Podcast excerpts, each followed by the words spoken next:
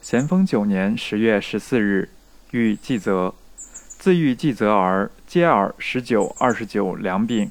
知喜事完毕，心腹能得儿母之欢，是及家庭之福。我朝列圣相承，总是引证即起，至今二百年不改。我家高曾祖考相传早起，武德建、静西宫、兴刚宫，皆未明即起。东韩起，坐约一个时辰，始见天亮。五父竹亭公义府黎明即起，有事则不待黎明，每夜必起看一二次不等。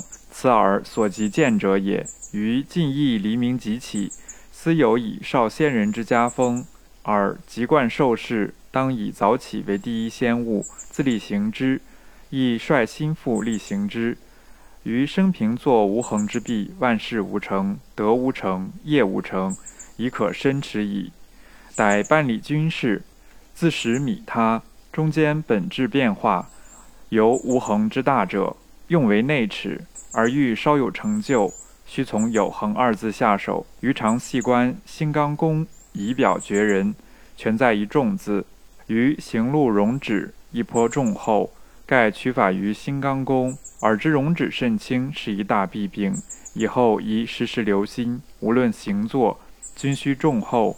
早起也，有恒也，重也，三者皆而最要之物。早起是先人之家法。无恒是吾身之大耻，不重是尔身之短处，故特谆谆戒之。吾前一信达尔所问者三条：一字中换笔，一敢告马走，一著书得失，言之颇详。尔来禀何以并未提及？以后凡接我教尔之言，宜条条禀赋，不可疏略。此外教尔之事，则详于季隐阶先生看读写作一间中矣。此欲。